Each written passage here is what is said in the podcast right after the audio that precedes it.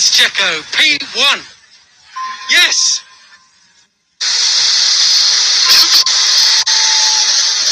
Lance P3, Checo, Lance P3. Just speechless, guys. Just stay ahead of the guys if you can, Checo. Stay ahead of the guys so you can line up properly when you come in. Good job, guys. Luis, ah, asegúrate que el checo está viendo la carrera, por favor. Hola amigos, bienvenidos a La Deportiza en este primer episodio en el cual hablaremos de Fórmula 1. Aquí su host que va a estar con ustedes, Andrés Pandi, y van a estar con ustedes eh, nuestro experto de Fórmula 1, Juan Pablo Inda. Gusto tenerte aquí, Juan Pablo. El gusto es mío. Ahora sí que pues empezando con todo este primer episodio, como ya lo comentó su host, y pues vamos a empezar con un deporte que nos tiene muy emocionados a todos los mexicanos que viene siendo la Fórmula 1. Claro que sí, Juan Pablo, y también con nuestros dos invitados especiales, expertos en el tema, saben, otro nivel, y pues nos van a estar apoyando el día de hoy. Primero que nada, quiero presentarles a Jimena González. Jime, ¿cómo estás? Hola, muchas gracias. Feliz de estar aquí y poder este, platicar un poco de un deporte que me gusta mucho y que espero que también les apasione a ustedes. Perfecto, muchísimas gracias. Y también les quiero presentar aquí a Oscar Posky. Oscar, Hola. ¿cómo te encuentras? Hola a todos, eh, muchas gracias por invitarme amigos eh, en este nuevo proyecto. Les deseo mucho éxito, eh, me parece que va a estar divertido. Yo la verdad no soy ningún experto, pero pues sí me gusta, sí me gusta mucho y me considero fanático y creo que de eso se trata un poco esto, ¿no? De fanáticos hablando con fanáticos y pasándola bien, ¿no? Claro que sí, vamos a estar hablando entre nosotros. Claro, como dijo Posky, no somos ningunos expertos, pero pues somos fanáticos del tema, ¿no? En especial de los deportes y en este que es la Fórmula 1. Bueno, empecemos un poco. Quiero saber un poco cómo les pareció, muy resumidas cuentas, la temporada 2020, en especial de pues, nuestro mexicano Checo Pérez. Eh, empezamos contigo, Jimena, por favor, cuéntanos. Uf, yo creo que una de las temporadas más gustosas de ver, realmente platicaba con un amigo y lo, lo induje aquí al, a este deporte y me dijo, así son todas las carreras. Y le dije, yo creo que llevaba cinco años que no eran así las carreras. O sea, todas las carreras apasionantes, te mantenían despierto, rebases. Y lo que más a mí me, me gustó es que vimos en el podio a personas que hace mucho no veíamos y a grandes pilotos que lograron sacar y, y enseñar qué es lo que tienen en sus manos. Sí, no, totalmente. Aparte, también vimos jóvenes promesas cumpliéndose en el caso de Pierre Gasly, se me hace, que era alguien que, pues ya, bueno, a mí me urgía que ya ganara. A mí ya me urgía que ya ganara. Eh, y carrerón. Posky, ¿tú qué opinas de la temporada 2020? Eh, me pareció una temporada completamente anormal. Eh, la pandemia sí tuvo eh, repercusiones negativas, pero yo le vi más repercusiones positivas. Sí hubo algunas carreras, grandes premios que se cancelaron, algunos pilotos como Checo y como Lewis Hamilton se perdieron algunas carreras, pero esto nos permitió también eh, ver circuitos que no habíamos visto a- hace mucho tiempo, como el caso de Imola, como el caso de Portimao, como el circuito alterno de Bahrein eh, en el Gran Premio de Sakir. Voy a decir que a mí me encantó esa modificación que le hicieron. La verdad, para mí debería ser un circuito que se quede porque lo hizo aún más dinámico y permitió que la velocidad se mostrara al máximo. La verdad, eh, esto- este tipo de circuitos fue súper interesante verlos y a pesar de que a lo largo de la temporada hubo un, dominador en casi todas las carreras, eh, nomás, nomás eh, Mercedes no ganó cuatro, pero cuatro grandes premios, pero en general vimos carreras mucho más entretenidas que los años pasados, me parece, a mi gusto.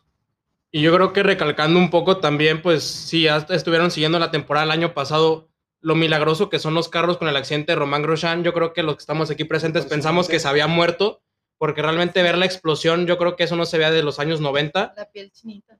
Y literalmente Lalo le salvó la vida, que Lalo viene siendo pues una cosa que se, in- se instaló hace dos, tres años. ¿Quién es Lalo? El halo. se, insta-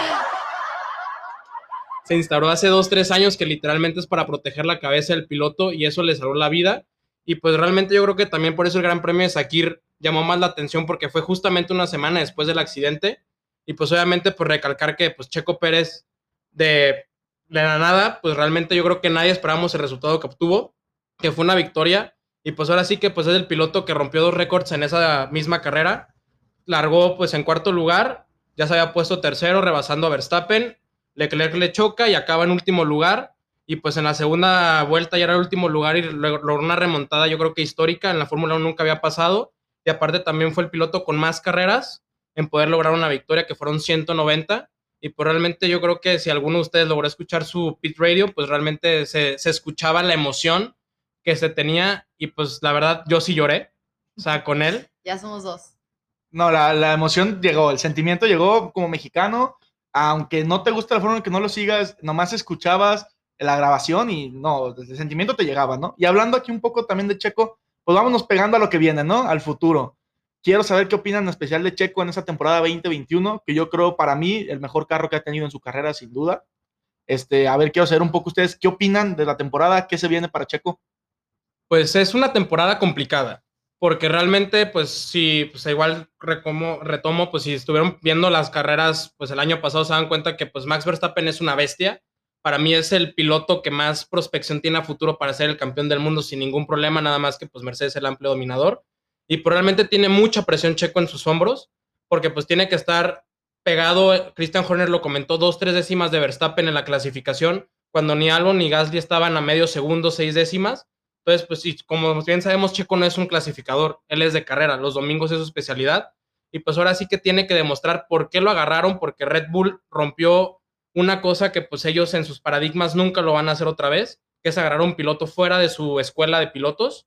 Y realmente pues es un carro difícil, Checo lo ha comentado en sus entrevistas, es cambiar desde cómo están los pedales, cómo está el volante y por qué él estaba acostumbrado a picarle diferentes cosas, pues tuvo 6, 7 años en Force India, que luego se hizo Racing Point, entonces pues él estaba acostumbrado a un carro y pues ahora sí que pues viene un auto de otro nivel y pues la verdad yo espero de Checo que realmente pues fácil puede tener unos 5 o 6 podios en la temporada y va a estar presionando mucho a Botas y eso va a ser clave para que pueda continuar en 2022. Claro, y es un carro que ya se ha visto en su lanzamiento, que aumentaron 20 caballos de fuerza, lo que fue la semana, perdón, la temporada pasada, ¿Y qué significa este aumento de 20 caballos de fuerza? ¿no? Que es algo que parece tal vez no tanto el aumento, pero eso les permite acercarse a unos 10 o 20 caballos de diferencia de Mercedes. Esto quiere decir son décimas de segundo el que hace esta diferencia. Entonces sí les permite ser un poco más competitivos. Y yo creo que eh, aunque hemos festejado mucho esta llegada de Checo a Red Bull, apenas comienza lo que serán los festejos, ¿no? O sea, apenas comienza realmente él a demostrar que tiene como piloto y creo que es una gran oportunidad que por fin después de 10 años de su carrera puede mostrar lo que es el manejo que tiene, el piloto que es y que es un gusto seguir teniendo un mexicano en la parrilla para nosotros levantarnos en la madrugada a, tener a quien echarle porras. Sí, sin duda. Eh, no, no, aún no lo podemos creer. No nos creemos que Checo vaya a manejar esta temporada un auto de primer nivel. Eh, y complementando un poco lo que estaban diciendo, la mejora de Red Bull esta temporada eh, me parece se debe a que eh, adelantaron el, motor que tenían planeado para 2022 para esta temporada, debido a que Honda decidió pues, salirse de, la Fórmula 1. y después de, de llegar a un acuerdo, dijeron, pues ¿saben qué? ¿Por qué no si teníamos el motor planeado para 2022, mejor lo sacamos esta temporada. 2021 nos pegamos un poco más a Mercedes. Y me parece que vamos a ver eh, mucha competencia. y también creo que Checo será el primer coequipero de Max que lo presionará desde posiblemente Carlos Sainz en Toro Rosso. Eh, esperemos y estamos expectantes de. Estamos ansiosos por ver a Checo eh, ganar podios, incluso de ser posible alguna que otra carrera. Eh, me parece muy difícil eh, que pueda competir al nivel de Max Verstappen, pero estamos sin duda muy emocionados para ver qué es lo que va a pasar con nuestro piloto mexicano. Claro que sí, la verdad sí estoy muy emocionado y yo creo que todo México está apoyándolo al máximo uno de los deportistas que, pues la verdad, todo el mundo lo ha estado siguiendo, el único mexicano en el deporte. Y aparte, yo creo que es muy importante ver no solamente en ganar unas cuantas carreras, yo creo que Checo podría tener una oportunidad en estar en el top 3 de pilotos, en el campeonato de pilotos, quién sabe, podría llegarle a botas ya con el carro que tiene, estaría muy interesante. Y mi pregunta para ustedes es, ¿por qué creen que Red Bull, como comentó Inda, salió de su zona de confort no se, fue fuera de sacar un piloto de Alfa Tauri este, y buscó a Checo. alguien por fuera, por fuera de, las, de la escuela de Red Bull. Pues a, a mí me parece que la decisión eh, fue tomada eh, porque los pilotos en la escuela Red Bull eh, aún son muy jóvenes y esto, y esto lo... o la inexperiencia fue... Fue o sea, vital. sí, se, se- se demostró cuando subieron a Gasly, y luego lo bajaron, y luego subieron a Albon, y luego lo bajaron y dijeron, ¿y ahora para dónde volteamos? ¿no? Entonces, de ahí, pues, dices, ¿quién, quién es el piloto? Checo es un piloto que te asegura las carreras. eh, si mal no recuerdo, de todas las carreras que, que corrió, solo no terminó las, la de Bahrein, el Gran Premio de Bahrein y el Gran Premio de Abu Dhabi, y las demás las terminó en puntos. Checo además es un piloto eh, re- reconocido por, por su estilo conservador y de cuidado de llantas. Y me, me parece que eso le viene muy bien al, al equipo Red Bull tener, eh, aparte de Max Verstappen, a alguien que, que- que sea capaz de terminar las carreras y, y terminarlas bien, ¿no? Hay un conservador, ¿no? Con el manejo agresivo de Verstappen. Perdón, Jimmy, adelante. No, no, claro, y es un punto muy importante porque también creo que en cuestión de imagen aumenta mucho lo que es la marca. Tienes a una persona que es fuerte en su carácter, que es algo fundamental para Red Bull como una marca, y que también eh, pues tienes toda la fuerza de lo que es México detrás, y aparte a todo eso le sumas a lo que es también este, el patrocinio mexicano, digamos, que claro, es fundamental lo económico en la Fórmula 1, le sumas a todo eso una gran temporada que demostró que Checo no podía quedar fuera de la Fórmula 1. Si alguien no agarraba a Checo, de verdad, pues, perdón, pero estar tonto. O sea, se veía que de verdad no podían dejar ir a este piloto con gran experiencia y tomando en cuenta que ahorita tenemos a cuatro o cinco parrilleros que realmente tienen una experiencia más allá de cinco o seis años en la Fórmula 1. Y pues yo creo que que también parte de la directiva de Red Bull a lo que se caracteriza es que buscan pilotos que sean competitivos. Y creo que Albon demostró que no traía el nivel que se necesitaba para Red Bull, que en este caso Checo sí lo traía. Sí, claro. Ahora, sabemos que Red Bull es un carro difícil. Lo hemos visto, muchos pilotos han pasado por ahí, grandes pilotos, no cualquiera. Este, y sabemos que es un carro difícil. ¿Qué tantos creen que se adapte al estilo de manejo de Checo el carro? Pues Checo comenta en sus entrevistas que él dice que entre 3 a 5 carreras va a poder adaptarse completamente al carro. Obviamente, pues sabemos que traer un Red Bull independientemente para Checo adaptarse a un carro significa que ya va a estar peleando podios, pero sin ninguna duda va a estar peleando mínimo el cuarto lugar en cada carrera, que eso va a hablar de que fácil va a estar puntuando arriba de los 120, 130 puntos en la temporada.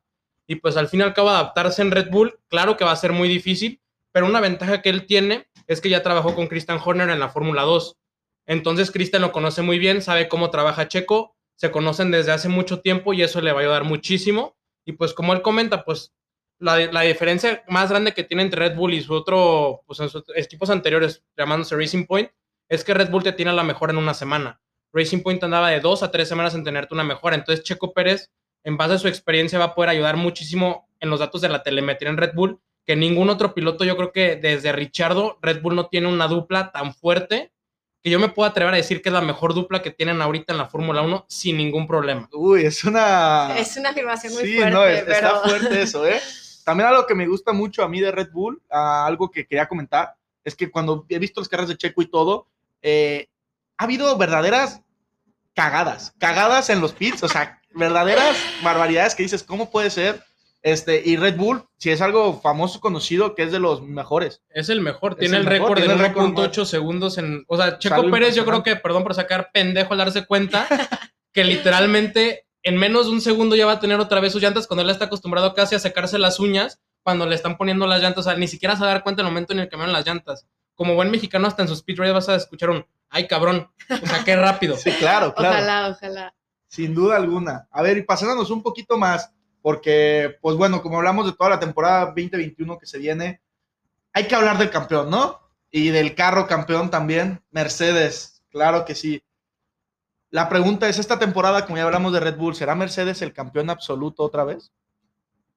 Sin duda, yo, eh, desde mi punto de vista, esta temporada no tendrá muchos cambios eh, con respecto a la anterior.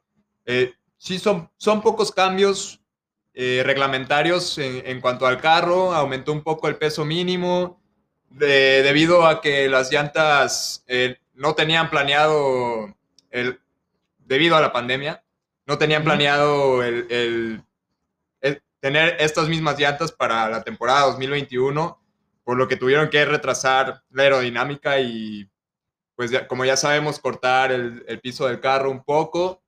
Eh, sin embargo, me parece que será una temporada muy, muy similar a, a la anterior.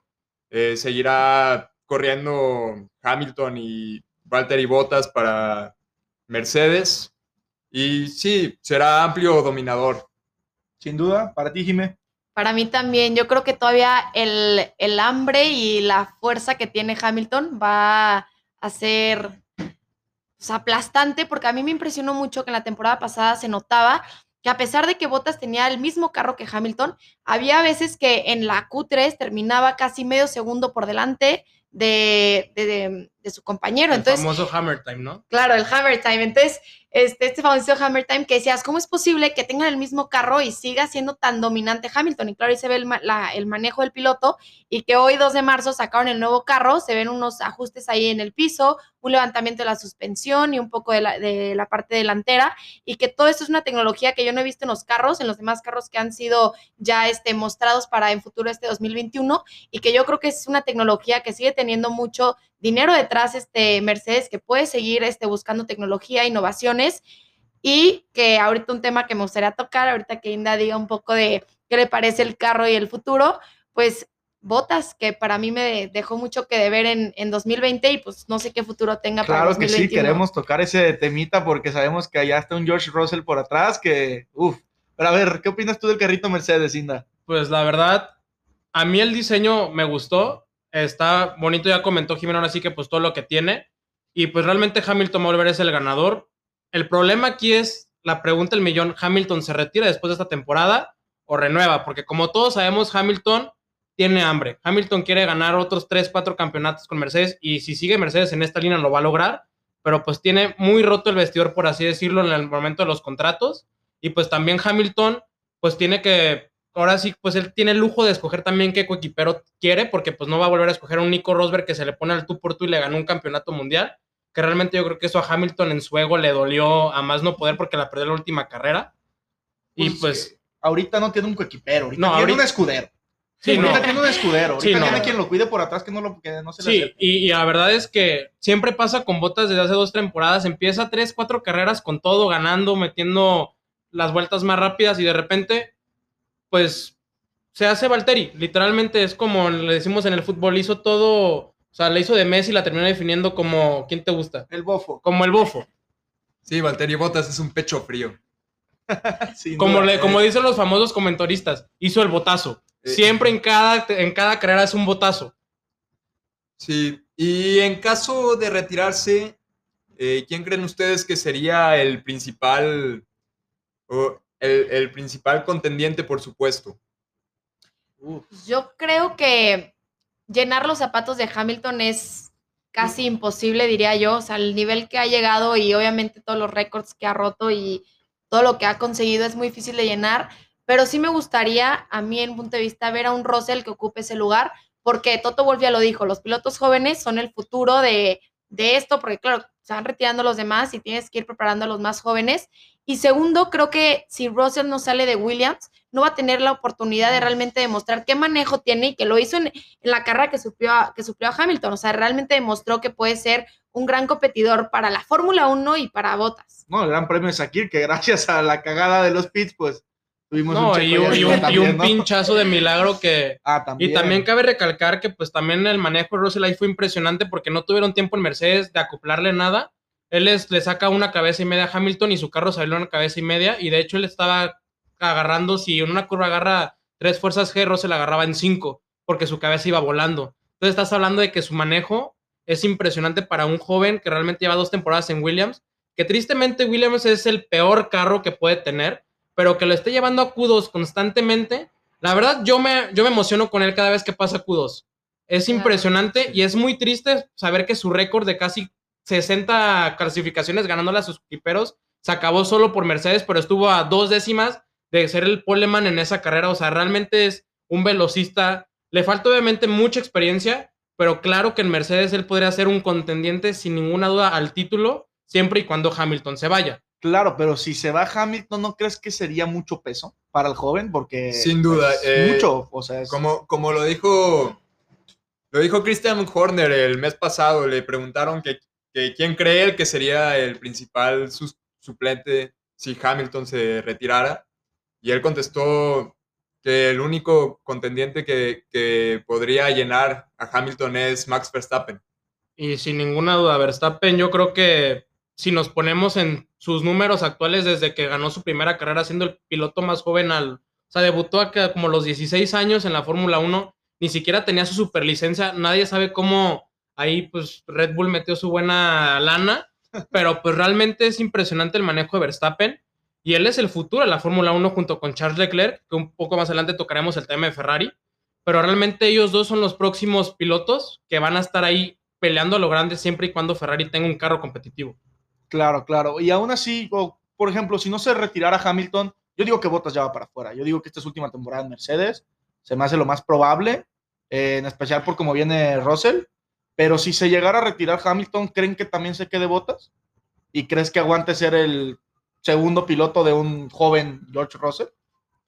Yo creo que se podría mantener dentro de la escudería para demostrar un poco qué es lo que él tiene como piloto solitario, digamos, o sea, que, a qué punto puede llegar, pero no sé qué acciones tomaría Mercedes si lo pusiera como piloto principal o les diera libertad de competir y pues claro, eso crearía una fricción enorme entre los coequiperos que llegaran en ese momento.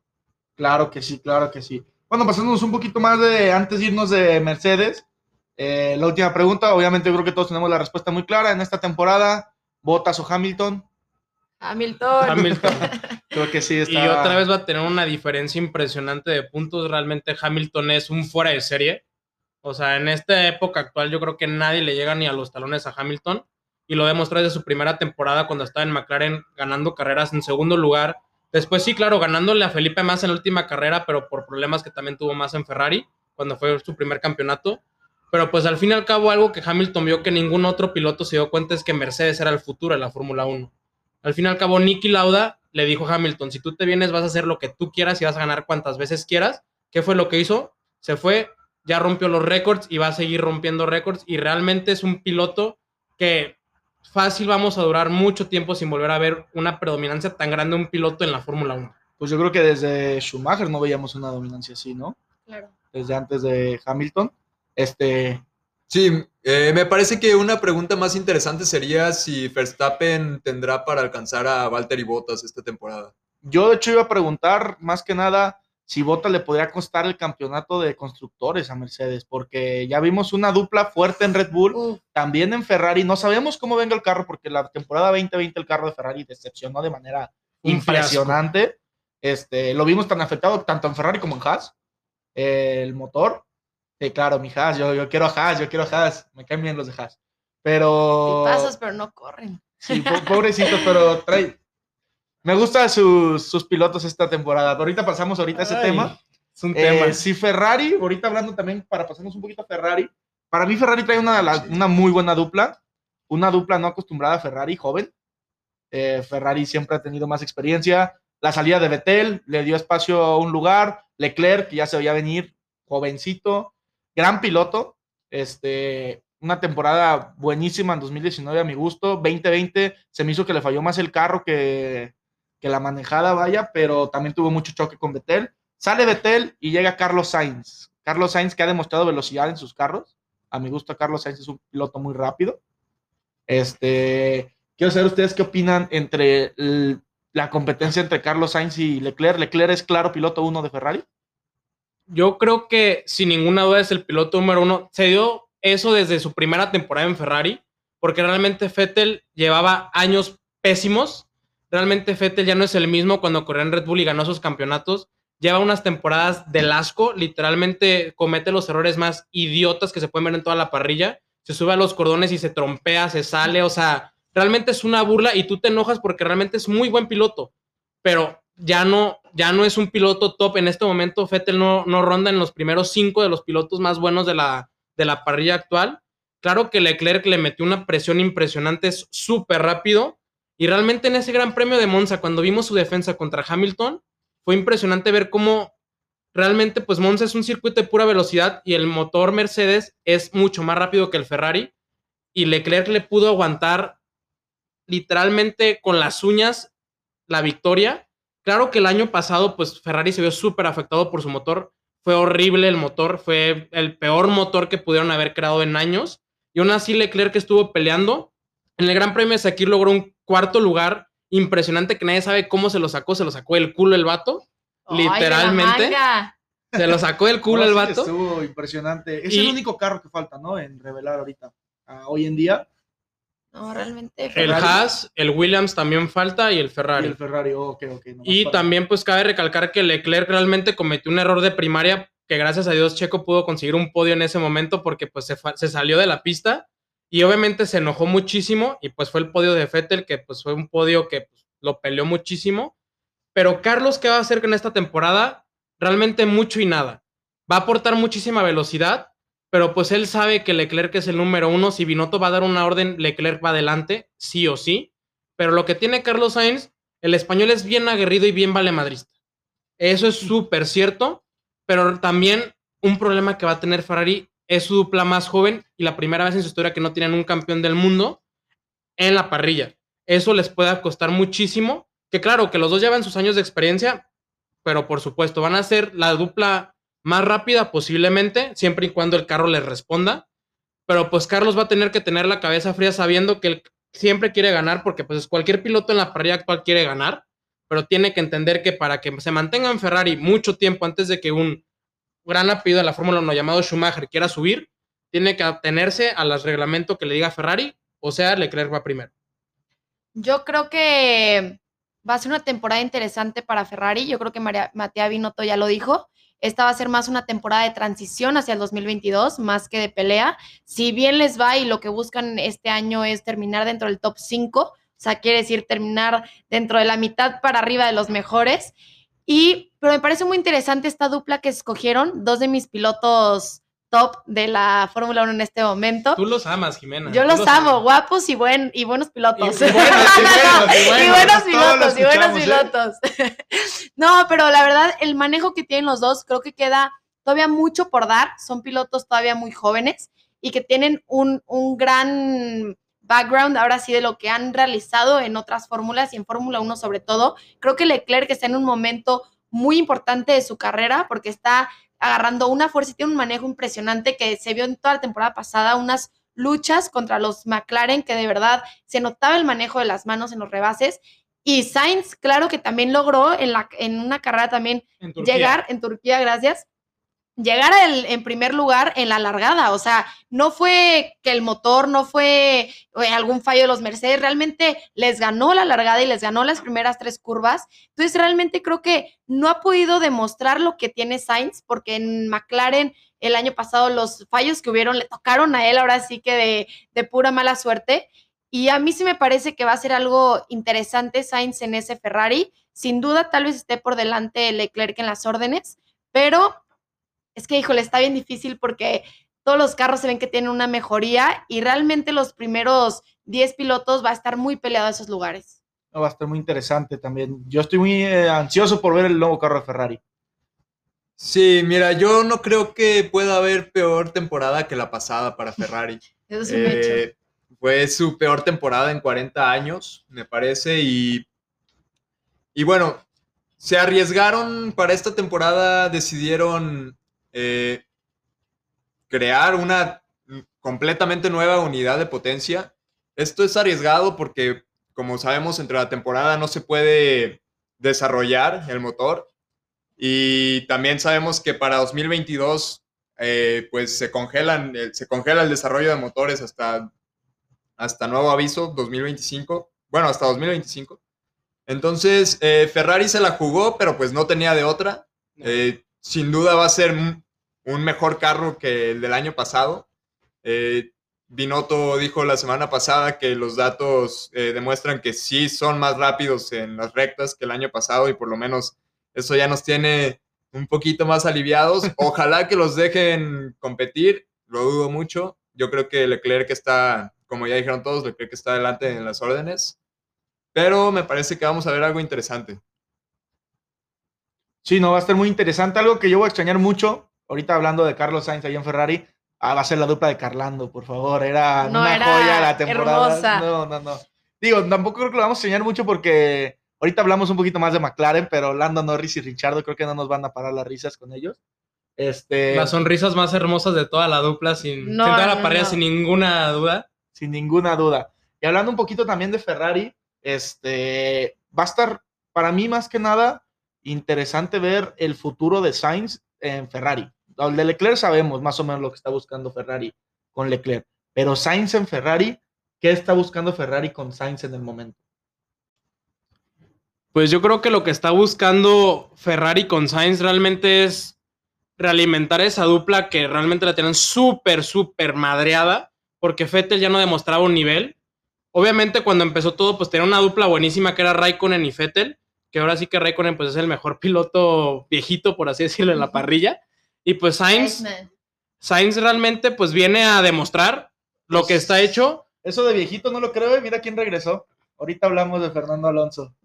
Realmente, pues Sainz viene a romper los paradigmas de otro español en Ferrari porque Alonso dejó la vara muy alta. En ese campeonato 2012 que perdió contra Vettel fue horrible, fue muy triste. Pero pues Sainz viene a, enseñarle a Leclerc que él también le va a dar el tú por tú. Que le va a decir, no vas a ser el piloto solo porque Binotto lo diga, yo también quiero demostrar lo chingón que soy porque realmente él nunca pudo correr en un Red Bull, nunca se dio la oportunidad. Se fue de, en su momento, Toro Rosso a Renault estuvo un poco tiempo y demostró algo de talento en McLaren. Llegó a McLaren sabiendo que McLaren era un asco, porque en ese momento todavía estaba en un momento de reestructuración. Y cuando McLaren empezó a retomar sus buenos trabajos, fue el primer podio de McLaren en ese, en ese premio de Brasil, que Hamilton pues le pegó a Albon, que pues iba a ser su primer podio y pues lo ganó Ah, claro. lo ganó, entonces pues también Sainz viene a- con la vara muy alta. Ahora sí que viene pues a demostrar el carácter es- español, viene como un toro a demostrar que él puede, demos- o sea, literalmente él puede decirle a Leclerc, chingas a tu madre, te voy a chingar. Estaría muy interesante eso, va a estar muy interesante verlo. Y ahorita que hablaste de McLaren, pues hay que pasarnos por ahí, ¿no? Allá los equipos de la media, ¿no? Este, más que nada McLaren. Eh, como comentamos hace rato, vamos a extrañar la dupla de Carlando, yo creo sin duda. Este, pero creo que va a ser la dupla, creo que va a ser hasta más gracioso este año, ¿no? Con Ricardo. No, y- la que se viene, Lando. yo creo que dos de mis favoritos y que mueven a la parrilla Jimena, en todos, todos- todos son tus favoritos. ok, ya, ya, ya tenemos. Perdón, Ya, ya ven por qué. Jimena ve la Fórmula 1, es por los pilotos, para que entiendan. Oigan, mujeres, empiecen a ver la Fórmula 1. ¿no?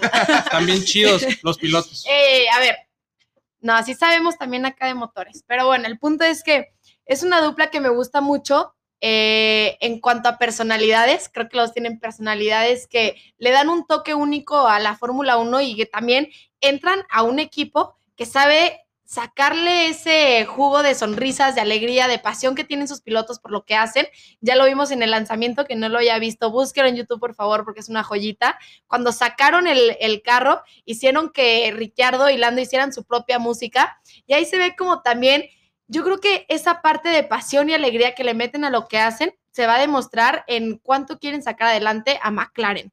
Y Lando ha demostrado tener un nivel muy fuerte. Fue una, fue un, una gran pelea, por ejemplo, para Checo en muchas de las carreras, para también para Norris y este personaje de Twitch que, perdón, para, para Leclerc, que dije Norris otra vez, para este ¿Ya ven que personaje. nada más ven los pilotos? No, no, no. Este Está guapo, está personaje de. Twitch que, sin duda ha encantado a las juventudes y, y que creo que es muy interesante ver cómo se va a llevar con un piloto que ya tiene experiencia en la Fórmula 1, como es Ricciardo, y que busca pelear por volver a, a tener podios y que creo que hizo un gran trabajo en Renault y que con un motor como el que está teniendo con, con McLaren, que ahora es Mercedes, va a poder lograr mucho y alcanzar uno que otro podio.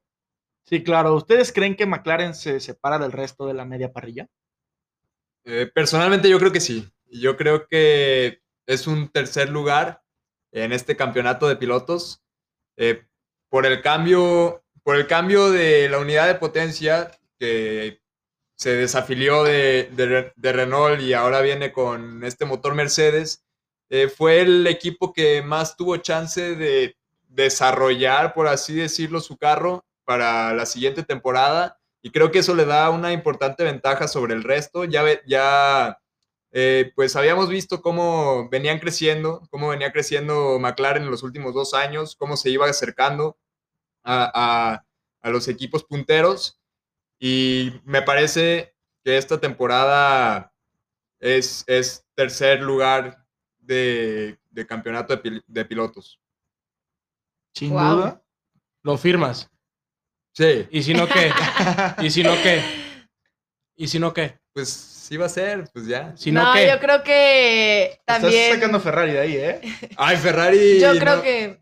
no va a quedar ni Ay, cuarto es- ni quinto. Es la dupla, es la dupla. No, sí trae yo creo que mucho por delante McLaren más que Ferrari, porque sí, sí desarrollaron todavía aún más el carro que ya estaba competitivo el año pasado y Ferrari todavía tiene mucho por, de- por, por aventajar que, que no veo para dónde.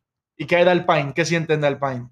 Alpine. Yo creo que realmente va a ser lo mismo que Renault del año pasado. Va a estar peleando ahí muy fuerte. Posiblemente uno que otro podio que esté ahí de pura cagada, la verdad, como los de Richardo por errores que puedan tener los pilotos. Eso sí, el regreso de Fernando Alonso, yo casi puedo afirmar que es un regreso por traer otra vez a la gente que vea la Fórmula 1, renombrar otra vez Alpine que antes era Renault.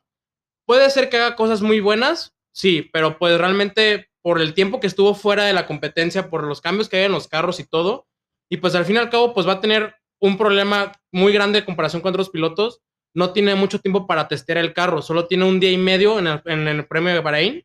Entonces realmente le va a costar muchísimo estar ahí peleando. Posiblemente, claro que hace un mejor trabajo cuando lo hizo en McLaren, porque McLaren no tenía un carro que servía para nada.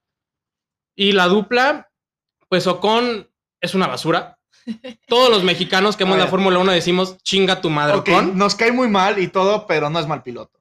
Y lo ha No, demostrado. No, no es, es mal, mal piloto. yo personalmente no sé cómo va a regresar Alonso, pero yo creo que Ocon se lo puede comer. Es que yo creo que más el, el regreso de Alonso, no podemos olvidar que es un, un campeón mundial, no se le puede quitar eso, veces, ¿no? esos, Si no mal esos títulos Y de que hecho tiene en la mano. Y es lo que iba a decir, una parte muy importante. O sea, yo creo que el regreso de Fernando Alpine slash Renault, o sea, que sigue siendo más lo o menos mismo, lo mismo, mismo.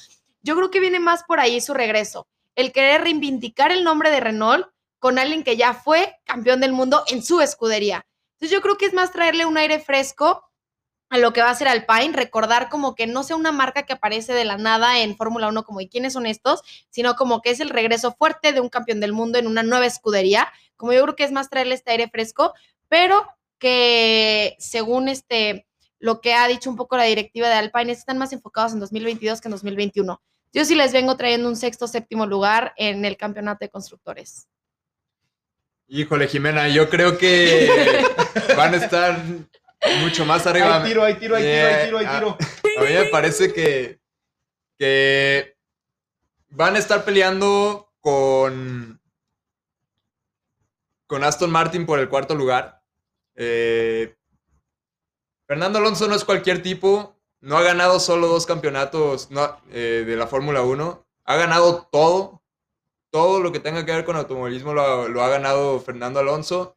Y aparte va a correr en un carro azulito como cuando ganó su- sus campeonatos. Entonces está, está lindo, va a estar bueno. Y creo que dijo eh, un punto muy importante, que es que no se mantuvo inactivo Fernando Alonso, realmente se mantuvo este, compitiendo en otras categorías y IndyCar. que en la IndyCar, ajá, exacto, y que eso también pues le sigue manteniendo la experiencia, pero hay que ver qué tal se recupera del accidente Que este, tuvo en que la tuvo bicicleta. ahora. Entonces hay que ver también cómo, qué tanto regresa fuerte a las primeras carreras. Va a Sí. estar muy interesante, la verdad. Y hablando también un poquito ahí de la parrilla media, quiero hablar de un piloto que me gusta mucho a mí, Pierre Gasly, que lastimosamente no le funcionó en Red Bull.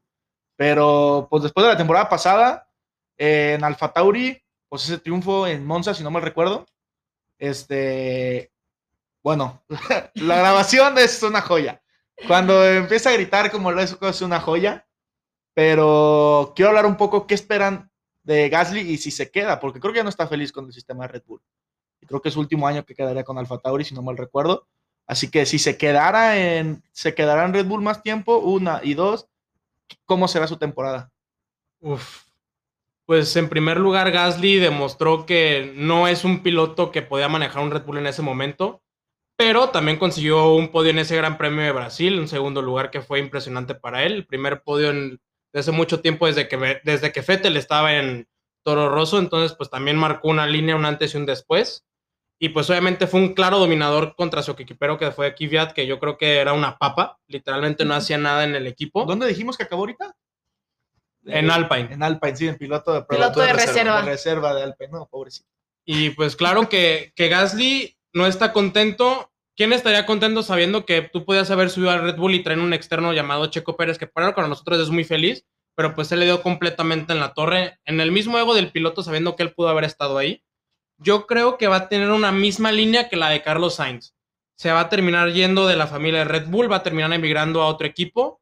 Posiblemente, si Ocon hace bien las cosas, yo lo veo en Alpine, una dupla Alonso-Gasly será una dupla muy interesante también, porque Gasly es un piloto muy aguerrido, sabe correr, es muy rápido, controla también muy bien los neumáticos. Y pues también está interesante saber cómo va a estar su noda, porque su noda es un piloto que en la Fórmula 2 obviamente no quedó campeón, como sabemos quedó Mick Schumacher, no nombraba tanto y pues en las últimas carreras logró conseguir los 15 puntos de la superlicencia para subir a la Fórmula 1.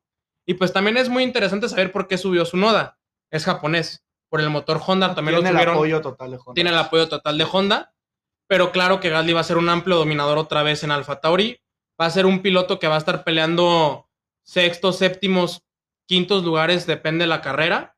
Y pues en el campeonato de pilotos, pues va a estar en un top 8, top 9. Ahí va a estar peleando bastante fuerte. Y es un piloto que no es difícil rebasar. Es muy aguerrido, es muy malemadrista como todos los pilotos que nunca han ganado un campeonato. Porque realmente pues tienen esa, esa hambre y pues va a estar muy interesante la temporada de Pierre. Sí, no, totalmente va a estar interesante. Ya lo veremos a futuro, a ver qué le espera de él. Otro lugar que a mí me gustaría verlo, y ahorita quiero hablar también aprovechando, es regreso a Aston Martin, ese carrito verde. Uy, yo creo que es muy interesante lo que va a pasar ahí en Aston. Se sabe detrás que, se le ha invertido mucho más dinero al carro. Yo más que enfocarme en el carro, me gustaría enfocarme en qué podrá hacer Stroll al lado de Fettel o qué podrá hacer Fettel al lado de Stroll.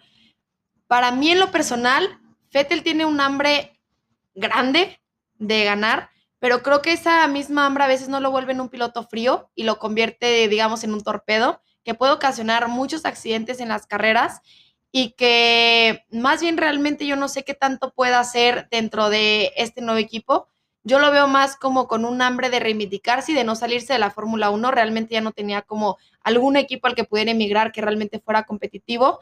Pero me parece que para la familia Stroll, este, para lo que es este Aston Martin, pues va a hacer algunos puntos buenos y que creo que también para Stroll tal vez sea como un empujoncito más de, de saber que tiene que demostrar que él puede tener un futuro, porque claro, Vettel ya no tiene tanto futuro en la Fórmula 1, pero Stroll se va a tener que quedar.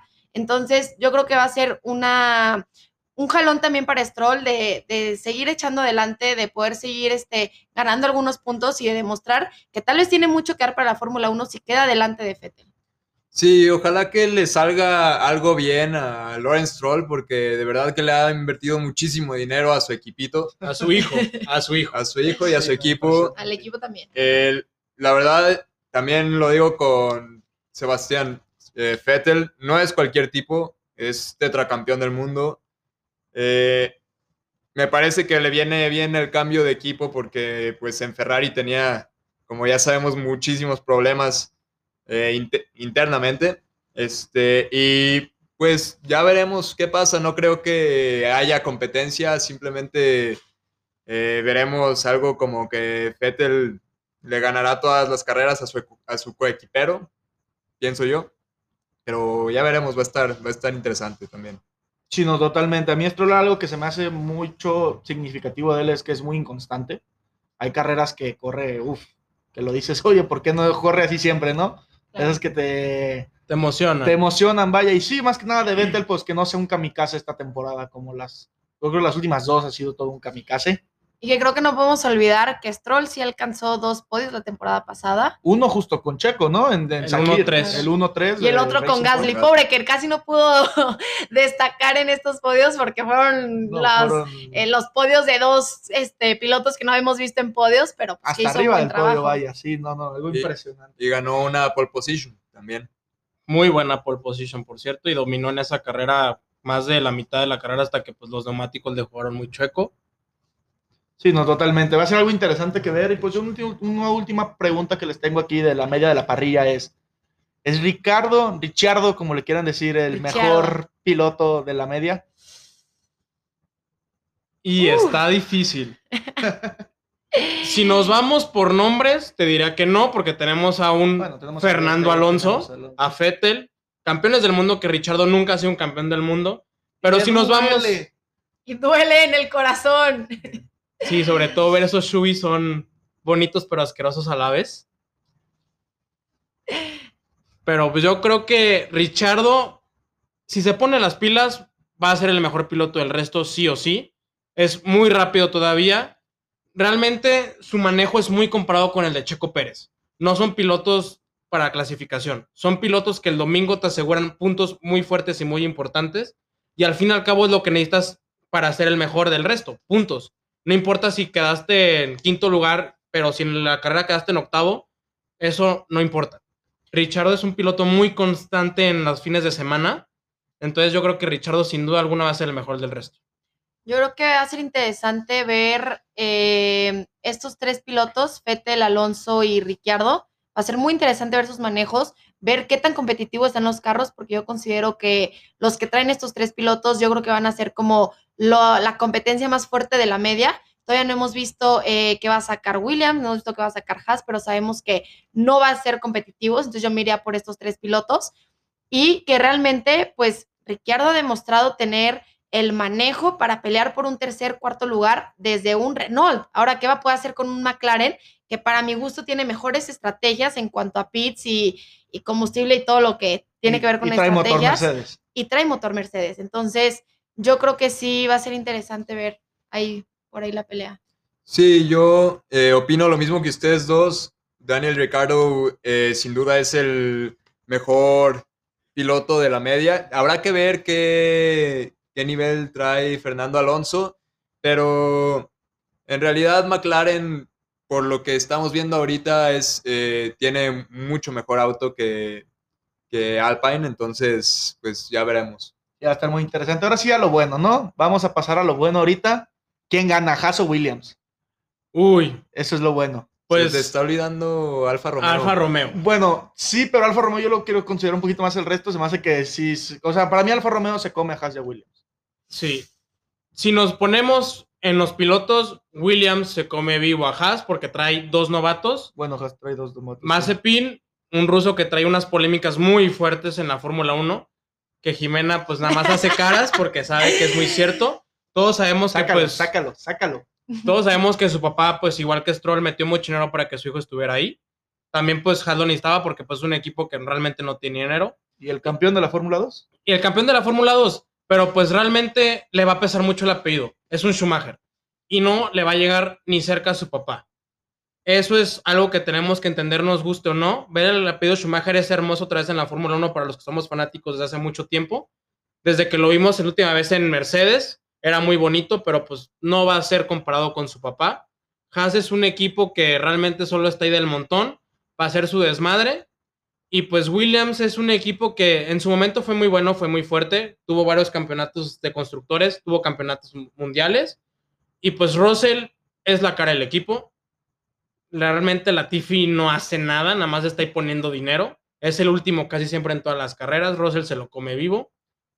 Pero eso sí va a estar muy interesante ver en el ritmo de carrera qué es lo que puede hacer Russell para mínimo puntuar un punto y con eso estén arriba en el Mundial de Constructores, que como sabemos implica mucho dinero, aunque sea un punto y estar en noveno lugar que en el décimo.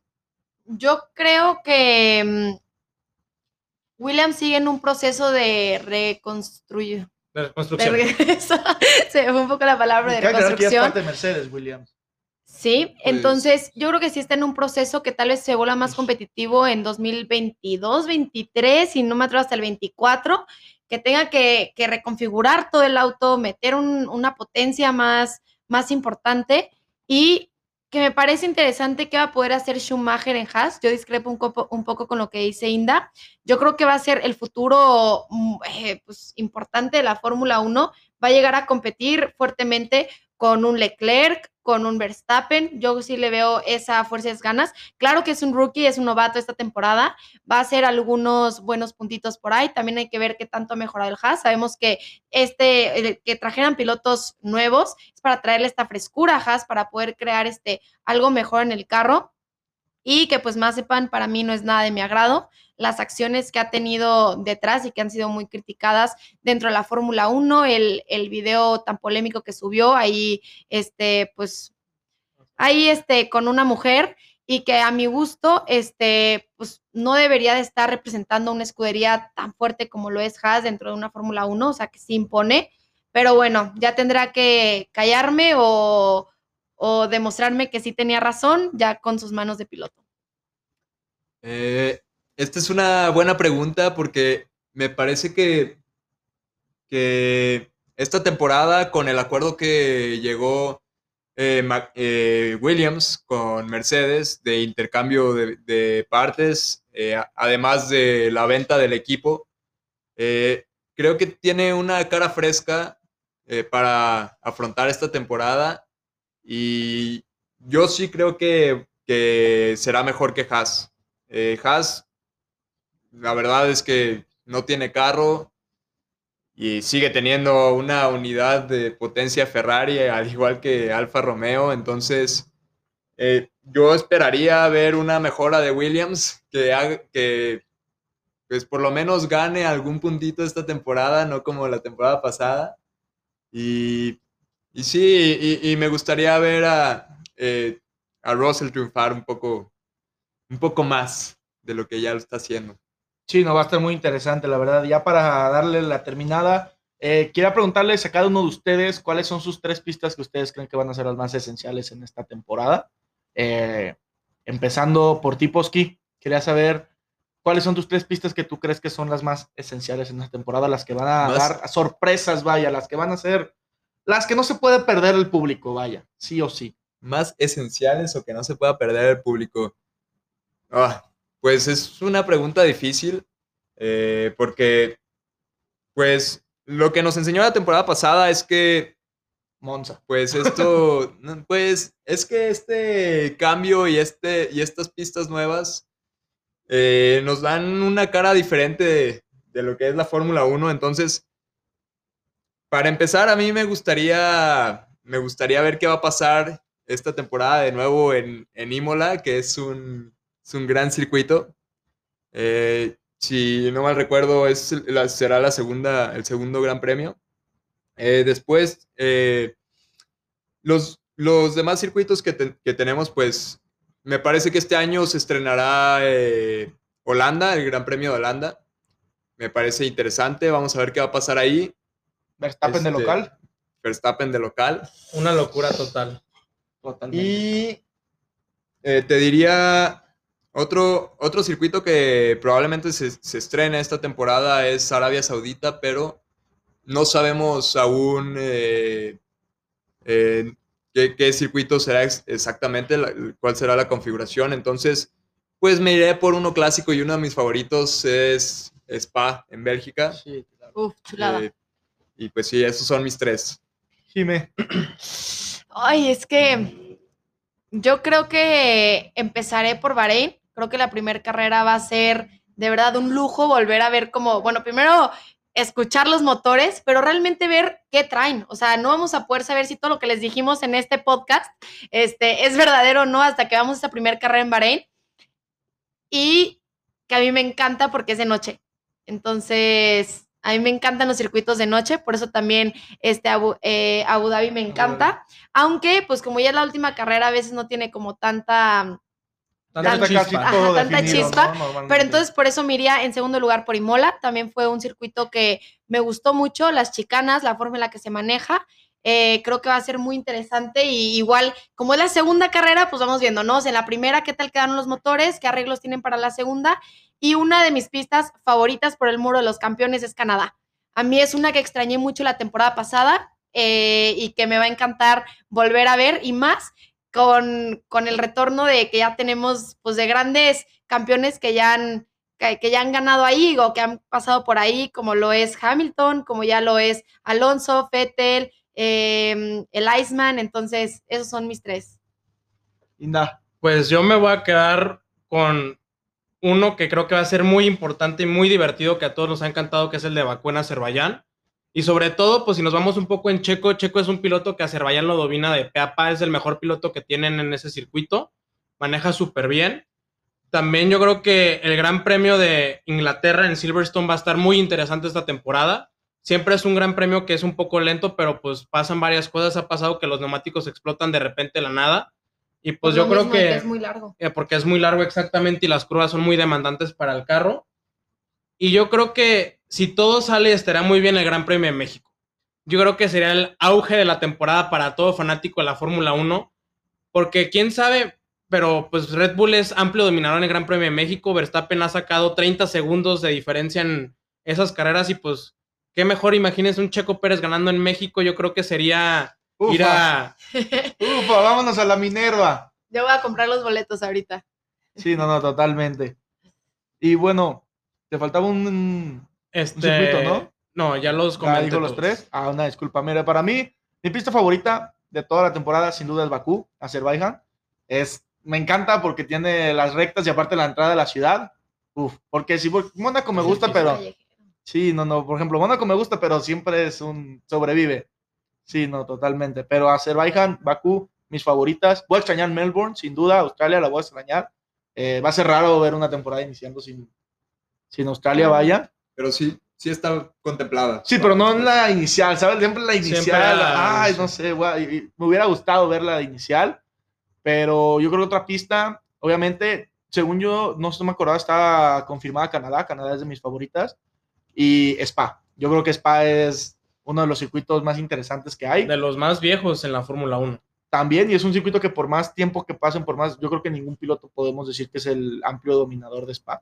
Y poder demostrar qué tanto traen las potencias este año los motores. Va a estar muy rush. interesante, la verdad. ¿Algo más que quieran agregar?